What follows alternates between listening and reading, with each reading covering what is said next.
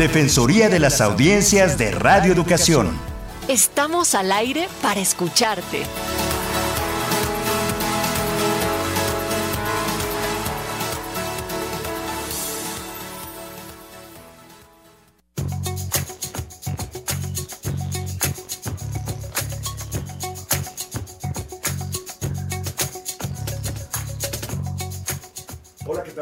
Tardes a todas y a todos. Es un placer saludarlos en vivo en la cabina José Vasconcelos de Radio Educación. Mi nombre es José Ángel Domínguez y me da muchísimo gusto saludarlos en este espacio de la Defensoría de las Audiencias, Natalia Luna, la maestra Ana Cecilia Terrazas y hoy con un invitado de primerísimo nivel, nuestro flamante director, el comunicador Jesús Alejo. Bienvenidos todos.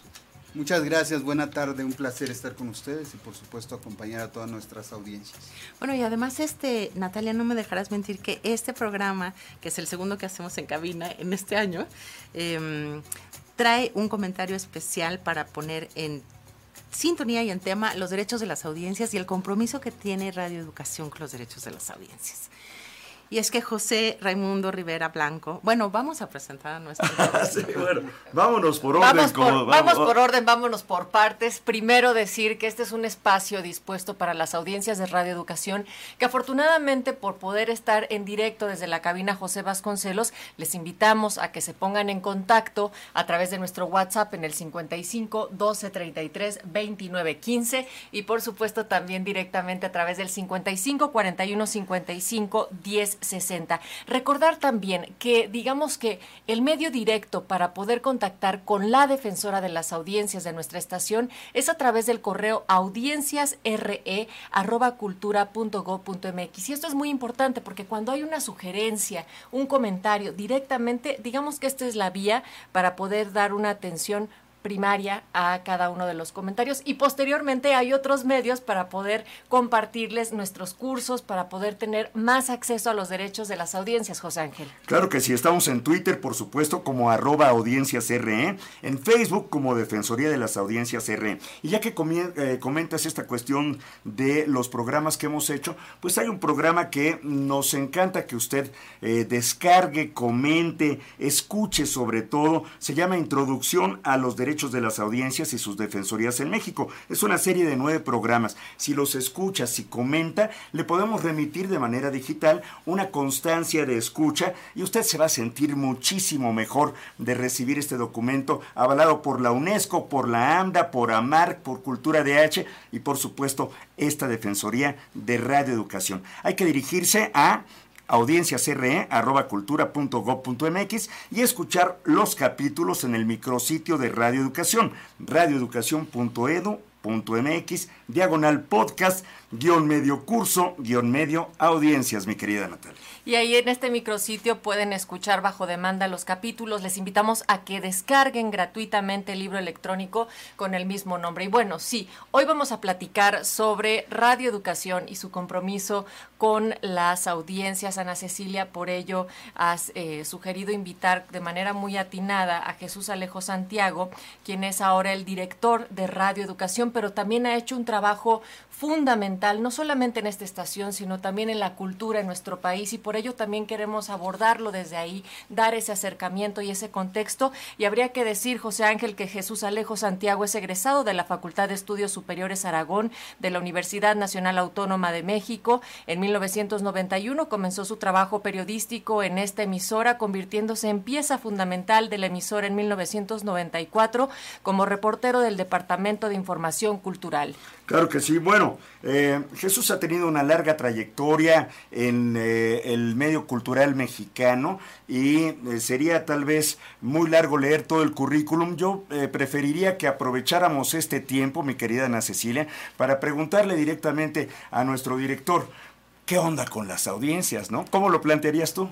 Exactamente, y además me gusta que nuestro director sea un colega reportero, porque sabe y ha atravesado por todo este tiempo en, los, en, el cual los medios públicos se han considerado medios de casa, ¿no? Hay los medios de casa, los medios de gobierno, y en ese sentido se, han, se ha soslayado, se ha eh, no tomado en cuenta tanto la voz del medio como un medio de comunicación que se debe a sus audiencias y a los intereses públicos, sino a los intereses del gobierno en turno. Y si alguien puede, desde su doble eh, función ahora de, primero que de reportero por la trayectoria de tantos años y ahora como director, va a tener que estar en esta pista doble viendo, viendo venir estas dos, em, pues, em, cosas naturales que ocurren en cada gobierno.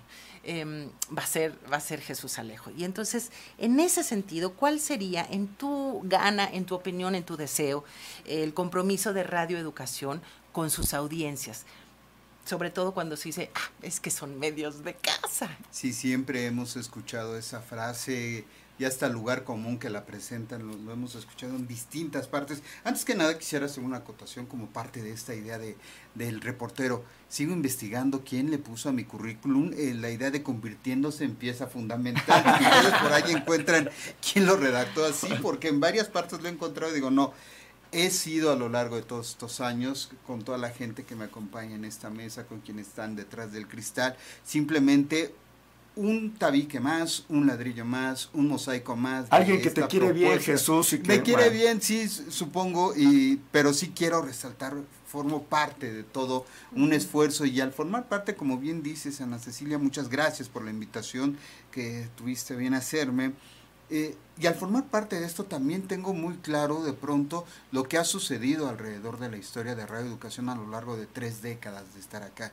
Sí es cierto, dicen que somos un medio de casa, y que ese tendría que ser como el eje que nos rige. Yo creo que se nos olvida muchas veces que más allá de que estemos a punto de cumplir 100 años en una señal, la señal XEP, que ya como tal este, cambió por todo lo que se ha dado en los últimos años aquí en nuestra emisora, es cierto que tenemos también más de 50 años como radio educación, como esta transformación que se dio. Somos herederos del 68, somos herederos de una manera de entender la realidad los jóvenes que empezaron esta emisora, a construir ladrillo a ladrillo esta emisora, son antisistema, fueron antisistema y lo siguen siendo. Y fueron pensadores y siguen críticos aquí. y siguen aquí. Fueron y siguen siendo pensadores críticos y siguen manteniendo esa mentalidad crítica también creativa, por supuesto, porque eso ha sido lo que ha construido este gran esquema de lo que es radio educación. Y a mí me parece que eso ha sido muy importante hemos formado parte, sí, durante muchos años de gobiernos con el tinte priista, ¿no? El tricolor. Y lo hemos trabajado y en ese momento fuimos críticos. Y no te olvides del PAN, Jesús. No, espera, por, eso es a lo que me refiero. Pues hemos sido durante muchos años parte de gobiernos priistas y fuimos críticos de esos gobiernos priistas. Hemos sido parte de gobiernos panistas y hemos sido críticos también de esos gobiernos panistas ahora que el, quien está al frente de la presidencia forma parte de todo un movimiento que se llama de cuarta transformación, podrá haber afinidades o no dentro de la misma emisora, que creo que eso es respetable en todos los casos, la forma de pensar o de creer en algo. Nadie lo cuestiona, cada quien tiene derecho a hacerlo, pero al momento de trabajar, si algo me parece que ha, ha sido a nivel general, siempre hay algunos detalles, por supuesto, es que si algo ha caracterizado a la emisora es que seguimos siendo críticos. Y eso, por ejemplo, lo veo o lo veía cuando estaba haciendo la locución de su casa y otros viajes. Hace dos años ahí, ¿verdad? Sí, dos años. Y que además entré después de, entraba después de la información general y veías los comentarios y unos días decías, ay, ya estoy harto de que solo pasen la posición de eh, Andrés Manuel López Obrador. Y al día siguiente leías, no es posible, parecen peor que Televisa. Entonces te dabas cuenta de que si algo se estaba generando aquí era esa mentalidad plural, diversa, en este caso, en ese sentido, de un ejercicio periodístico que intenta ser riguroso. Yo creo que eso debemos respetarle mucho a nuestros compañeros de información general, pero también eso se refleja en todos los programas que, que se han producido dentro de la emisora. Todos los programas siguen siendo con una mirada crítica a su realidad que a partir de ahí cada uno tenga de pronto cierta afinidad ideológica o no, pues eso ya no depende exactamente de una emisora. Jesús Alejo, déjame eh, dejarte de tarea un poco para, para el ratito. Em, si tú tuvieras que hacer tu decálogo de los compromisos de radioeducación eh, desde la dirección general con sus audiencias, ¿cuál sería? Pero em, aprovecho también para decir que eh, es importante darle lectura un poco, o por lo menos mencionar eh, el comentario de José Raimundo Rivera Blanco, que como bien decía Natalia, sí es preferible que nos se contacten con la Defensoría cuando tengan una misión de la Defensoría por el correo audienciasre.cultura.go.mx, porque si no, de todas maneras estamos tratando de hacerles caso, de darles seguimiento, de encontrarlos, pero no necesariamente me llegan a tiempo. Entonces el comentario que voy a, que voy a mencionar es del 4 de mayo, de todas maneras eh, se contabilizan, digamos, mis 20 días de protocolo para atender a partir de que yo lo recibo, que fue el 26, pero este pues me hubiera gustado poderlo pero está en tiempo y forma digamos está en tiempo y forma pero bueno a veces es más ágil. Si quieren mandar un mensaje a la defensoría escribirnos directamente al correo y ahí los cachamos directamente no bueno pero por lo pronto él lo que dice y me gusta el comentario no solo por respetar que, que nos lo comparte sino porque pone un tema que es central. Él lo que dice es que en, un noticiario se eh, entrevistó a Pablo Álvarez y Casa. Él dice que asume, perdonen que no les lea tan largo, pero asume que es o hermano o pariente de, Emilio Álvarez y Casa, que es un diputado y un senador y que además se equivoca en algunas de sus apreciaciones, el comentarista, y que además le suena a, nuestro radio escucha em, muy estimable, pero le suena que es un alguien opositor al gobierno federal. Bueno, entonces es de nuevo, el tema es la opinión y, no es, y, y, el derecho que tiene todo opinador y editorialista a externar y a expresar su opinión, así como lo tiene nuestra audiencia de externar su opinión. ¿Cómo le hacemos? entre periodistas para. Eh, que eso siempre fue muy difícil. Un reportero pues da el dato duro, pero cuando entran los opinadores, los editorialistas, los que van guiando la información, ¿cómo se le hace, Jesús Alejo?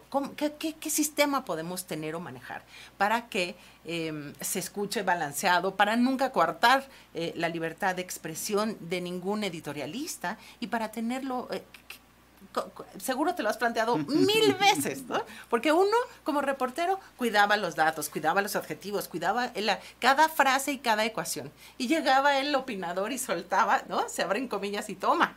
Este, Incluso cuando eh, ponía o elegía los audios, los insertos a compartir con, con nuestro radio escuchas, pues siempre tratábamos de elegir las dos partes, ¿no? Eso es lo recomendable en todo ejercicio periodístico y es la búsqueda en todo ejercicio periodístico. Pero en el caso sí de la opinión resulta un tanto más complicado porque, como dices, una de las cosas que quizá debemos defender por sobre todo, pues, por encima de todo, es la libertad de expresión. Y no por el hecho de que él diga, el opinador, en este caso el crítico, el comentarista, diga algo en contra o a favor de cierto gobierno, sino simplemente por defender el derecho que tiene él a decir las cosas, siempre y cuando no atente contra muchos elementos que ya, vamos conociendo. Si, hablamos de no solo de los derechos humanos, la, dignidad de las personas, las personas eso, eso es obvio que, que hay que estarlo cuidando también todo el tiempo.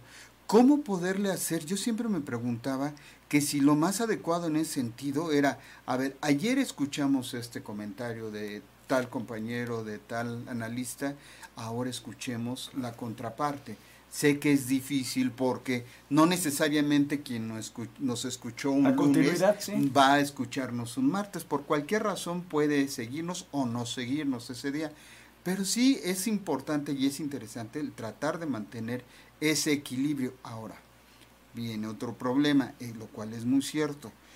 Es en, en todo medio de comunicación y radioeducación ha tratado de mantener eso, ha buscado tener como una especie de plantilla, por llamarlo de alguna manera, de comentaristas, una plantilla plural.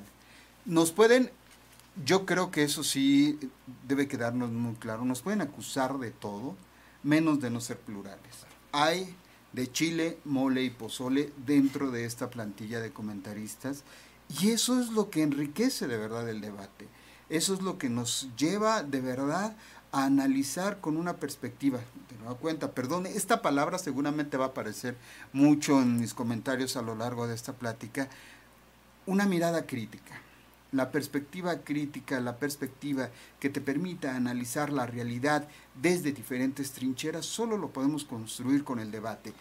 Y el debate es de ideas, el debate no es de calificativos y creo que eso es fundamental que como medio de comunicación y como un medio de comunicación de casa lo impulsemos. Que no nos quedemos con una sola vertiente porque si no ahí estaríamos perdiendo la función de todo medio de comunicación. Y sí pareciera que nos estamos centrando solamente, digamos, en los servicios informativos, pero esto se puede o se tendría que aplicar en todo, en toda la programación y en todos los espacios. Lo mismo de música, lo mismo de algún programa sobre sexualidad, tecnología.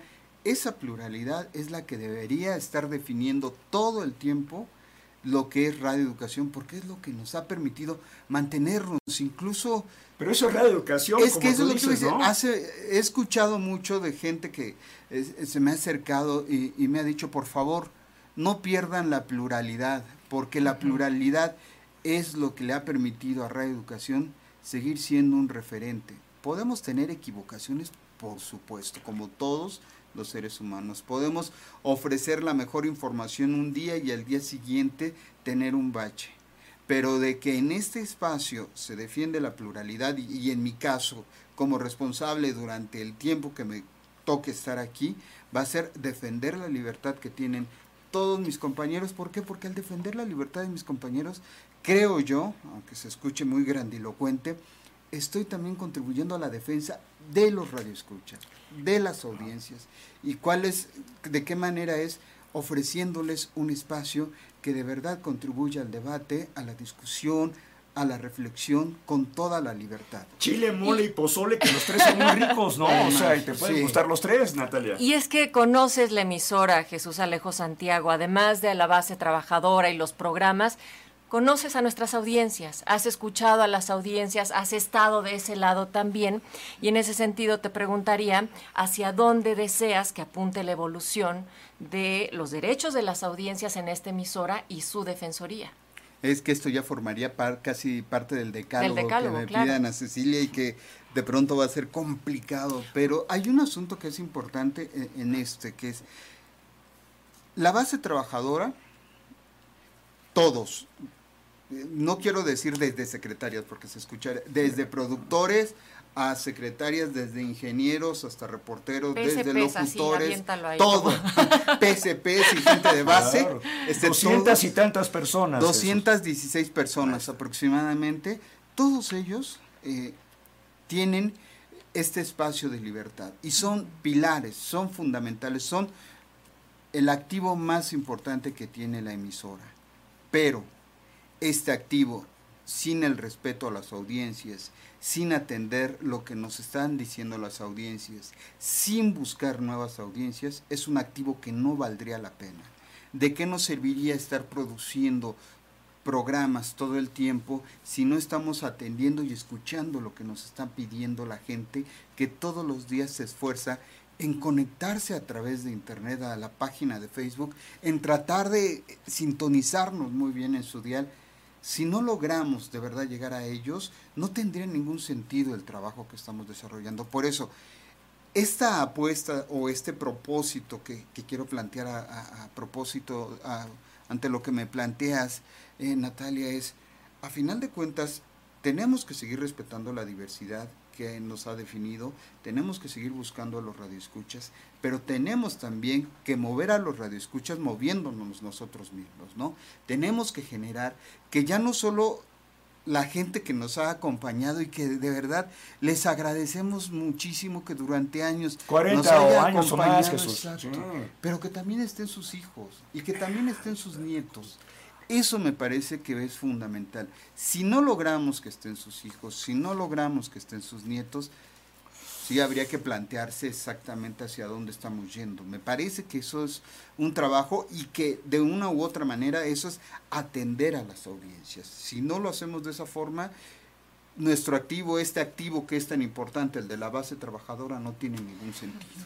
Pues ya van dos, este, estimado director. El primer del decálogo, uno muy fuerte y muy claro, y lo dijiste, que continúe siendo una suerte de bastión radiofónico de la crítica, del periodismo, de la, ¿no? de, de, de, de la posibilidad de la crítica no es la crítica eh, eh, es profeso o de antemano, sino es la posibilidad de la crítica cuando se requiera. Porque a veces además las opiniones, estaba yo pensando, pues por supuesto no pueden ser balanceadas y plurales, porque por ejemplo una guerra puede ser, ¿no? Este, de, chile dulce o como pozole o mole. chile, mole y pozole. Y que todos son buenos. El sabor que sea, la guerra me parece abominable, ¿no? Para, bueno, a estas alturas de, de, de, de, Pero sin embargo tienes que dar los dos puntos de vista, o sea, el punto de vista de los invadidos y los invasores. y eso tienes que es, cuidar otras cosas, la verificación de la nota, los ángulos, pero no por eso necesariamente, ¿no? Eh, y hemos hablado aquí de los...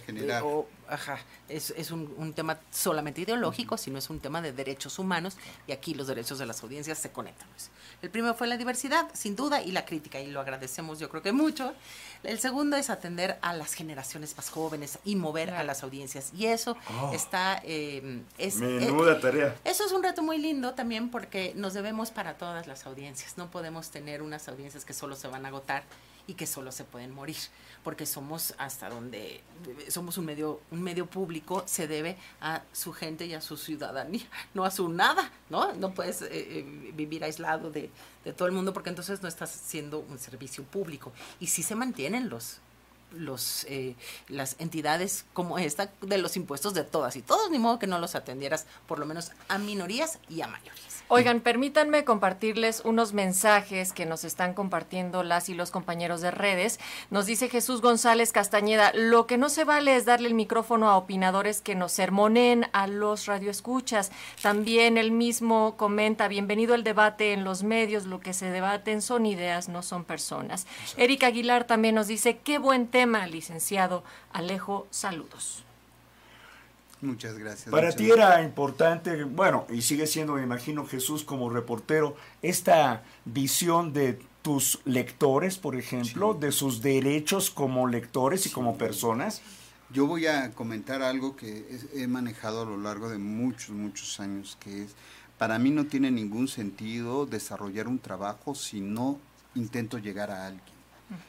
Y eso me ha provocado ciertos conflictos con gente con mis colegas durante muchos años, más interesados en ciertos temas duros. Yo digo, bueno, está muy bien.